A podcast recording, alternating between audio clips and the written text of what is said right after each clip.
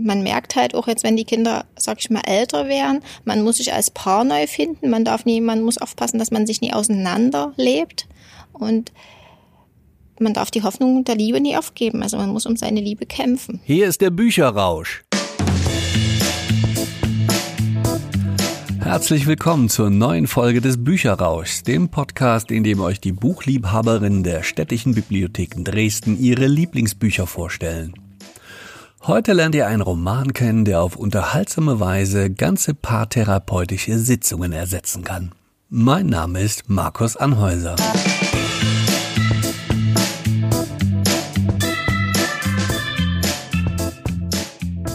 Das ist ja so eine Sache mit der ewigen Liebe und dem Zusammenleben. Irgendwann schleicht sich bei vielen die Routine ein und man muss sich ganz schön anstrengen, das alte Feuer immer wieder neu zu entfachen. Genau vor diesem Problem steht das Paar in Nicholas Sparks Roman Ein Tag wie ein Leben. Im englischen Original The Wedding aus dem Jahr 2003. Es ist eines der Lieblingsbücher von Silke Rüger, die sich euch kurz vorstellt. Also ich bin die Silke, ja. äh, 42 Jahre alt, verheiratet, zwei Kinder. Genau, und bin seit 26 Jahren eigentlich in der Bibliothek beschäftigt. Hab gelernt hier auch bei den städtischen Bibliotheken Dresden auch wenn es vor allem das Problem eines Paares ist, in Mitleidenschaft gezogen wird natürlich die ganze Familie, die aber auch bei der Problemlösung hilft, auf die eine oder andere Weise. Alles in allem sind es sechs Personen. Die Hauptfiguren sind im Prinzip Jane, Wilson und drei Kinder und der Schwiegervater Noah. Die Story von Ein Tag wie ein Leben von Nicholas Sparks, dessen Bücher vielfach verfilmt wurden, geht dann so. Der Wilson, der ist halt Rechtsanwalt, ziemlich eingespannt. Seine Frau Jane ist äh, mehr Hausfrau und Mutter und kümmert sich halt um ihren Vater. Und der Wilson hat eben den Hochzeitstag vergessen, den 29. Und das hat sie ihm ein bisschen übel genommen, mehr oder weniger. Und im Laufe der Zeit wird ihm aber bewusst, er muss um die Liebe kämpfen. Und er hat also, denkt er sich was ganz Tolles aus.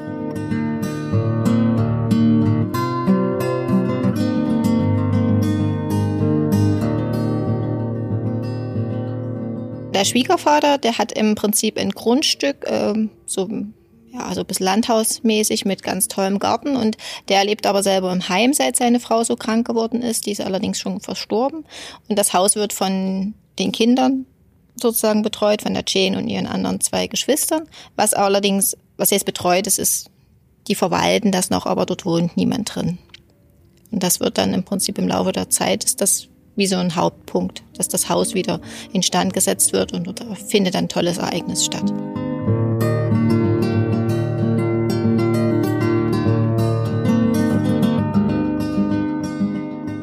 Der Wilson hat was vor und alle, alle sind einbezogen, nur die Frau halt nicht. Er will ihren ganz besonderen 30. Hochzeitstag machen.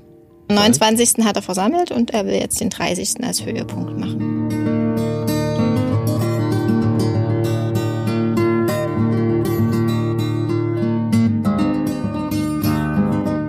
Schon überlegt, was er machen könnte und er ist ganz oft halt, fährt er zu seinem Schwiegervater in das Heim und der Schwiegervater hat eine ganz besondere Bindung. Vor dem Heim ist ein Teich und dort kommt immer ein Schwan und er denkt immer, das ist seine Frau, die da kommt. Und er liest äh, immer ganz viele Gedichtsbände, der alte Mann sozusagen. Und die bekamen auch so ein Ritual, wie die sich begrüßen. Na, wie geht's? Geht gut, aber es könnte auch besser sein oder schlechter sein und so.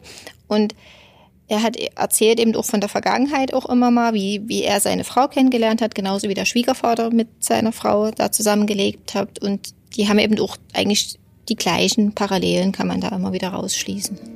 Also in der Stelle im Prinzip, er weiß dann plötzlich, was er, was er tun will.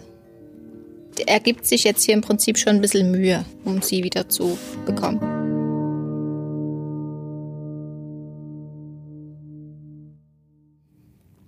Dabei strengte ich mich so an. Im Januar kaufte ich ein Kochbuch und begann, Samstagabends immer für uns beide zu kochen. Manche der Gerichte, Gerichte waren, sehr originell und, schmeckten gut. gut. Da muss ich mir selber auf die Schulter klopfen. Ich spielte nicht mehr nur Golf, sondern fing an, dreimal in der Woche morgens durch unser Viertel zu joggen, um abzunehmen. Ich verbrachte mehrere Nachmittage in der Buchhandlung und blätterte alle möglichen Ratgeber durch, um vielleicht noch ein paar nützliche Tipps zu finden. Was schlagen die Experten bei Eheproblemen vor? Man solle sich auf vier Hauptpunkte konzentrieren, sagen sie. und sie fasst die Begriffe unter der Abkürzung ARSA-Prinzip zusammen.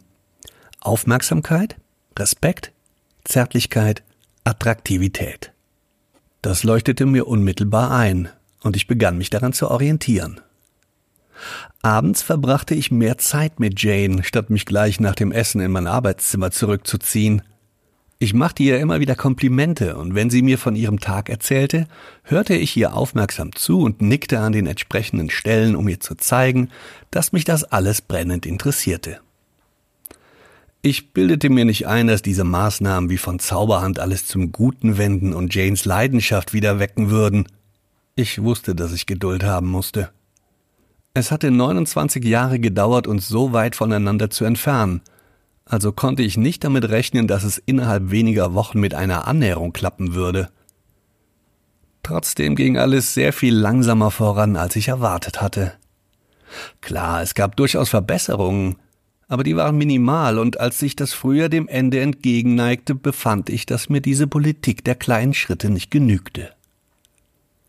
Ich musste mir etwas anderes einfallen lassen, etwas Dramatisches, etwas, womit ich Jane ein für allemal beweisen konnte, dass sie der wichtigste Mensch in meinem Leben war und es immer bleiben würde. Die zündende Idee kam mir, als ich eines Abends spät im Wohnzimmer saß und ein Familienalbum durchblätterte. Am nächsten Morgen war ich voller Tatendrang. Ich hatte einen Plan. Diesen Plan wollte ich, allerdings, allerdings für Jane geheim halten. Dabei musste ich methodisch vorgehen. Mein allererster Schritt war, ein Postfach einzurichten.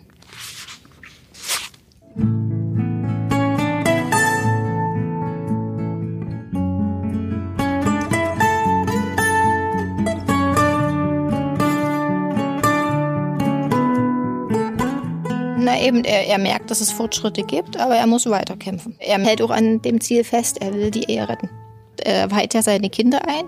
Seine Frau fährt dann irgendwann nach New York, wo der Sohn halt äh, lebt. Und dort ist eigentlich ziemlich frustriert. Kommt sie dort an und öffnet sich dem Sohn dann ein bisschen über die Probleme halt, die sie mit dem Vater haben. Dann kommt sie halt wieder zurück. Und er hat im, ja, seine ganzen Töchter, die eine, die wohnt bei denen in der Nähe und hat auch einen Verlobten und die tun dann im Prinzip so zwei Wochen vor dem 30. Hochzeitstag, tun die so, als wenn die plötzlich heiratet die Tochter. Natürlich tut dann die Mutter, ja, wie machen wir das? Das kriegt man doch nicht alles hin. Und aber der Wilson hat das eben so geplant, dass er wirklich auch die zwei Wochen vor dem Termin sozusagen frei hat. Und wirklich, also das Haus von den Großeltern wird wieder vorgerichtet. Die Frau fährt mit ihren Töchtern sozusagen in verschiedene Städte nach Brautkleid gucken und der organisiert halt wirklich ein Event. Und die Frau ist bis zuletzt der Meinung, dass das eben für die Tochter ist.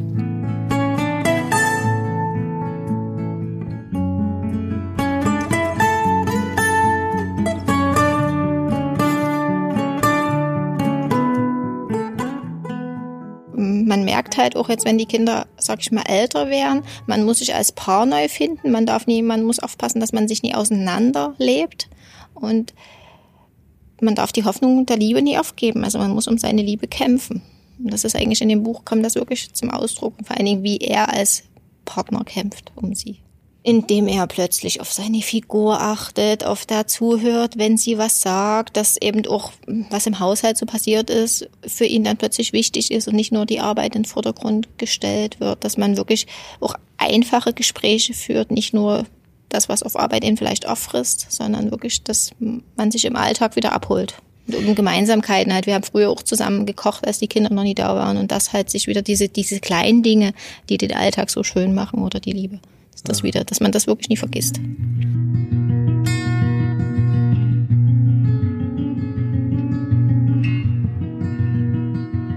Ich mag den Autor sowieso. Der hat, hat auch andere Bücher, die, ähm, sag ich mal, auch äh, Liebe schon, aber auch mit viel Dramatik mit zu tun haben. Die viele Bücher sind schon verfilmt von ihm. Das ist eigentlich, ist halt nie nur Schnulli, sage ich mal, sondern auch ziemlich ein bisschen was mit Hintergrund die was Leichtes wollen, sehen, dass es auch andere Familien Probleme haben und vielleicht, dass man auch an kleinen Dingen die im Alltag schätzen sollte und nie immer bloß hoch hinaus. Das war Silke Rüger, die euch ein Tag wie ein Leben von Nicholas Sparks vorstellte. Und wir waren schon fast fertig, als ich sie noch fragte, ob das eines der Bücher ist, die sie auf die Insel mitnehmen würde, worauf ihre Antwort knapp, aber eindeutig ausfiel. Auf jeden Fall. Das würde ich mitnehmen. Es tut mir gut.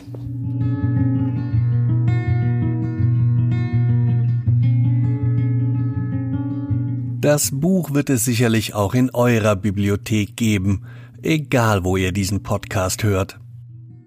Und an dieser Stelle noch ein Tipp für alle aus der Region um Dresden. Am 18. November spricht Hans-Dieter Schütt ab 19.30 Uhr mit Gregor Gysi über seine Autobiografie und sein Leben als Anwalt, Politiker, Autor, Moderator und Familienvater im Theatersaal der Herkuleskeule im Kulturpalast Dresden. Alle Infos dazu findet ihr wie immer in den Show Notes zu dieser Folge.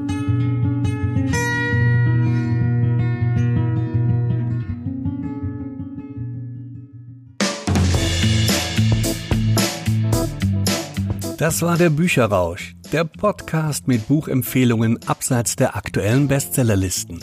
Wir hoffen, es hat euch gefallen. Wir freuen uns auf eure Bewertungen bei iTunes.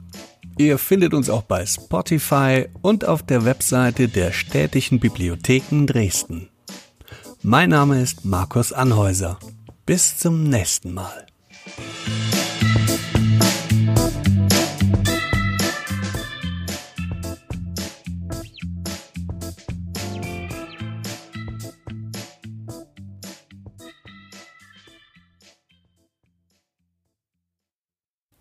Der Bücherrausch ist eine Produktion von Markus Anhäuser mit Unterstützung der Städtischen Bibliotheken Dresden.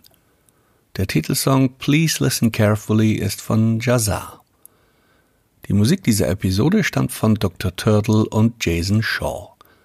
Alle Informationen und Links zur Musik finden sich in den Infos zu dieser Folge. Eine Produktion aus dem Jahr 2019.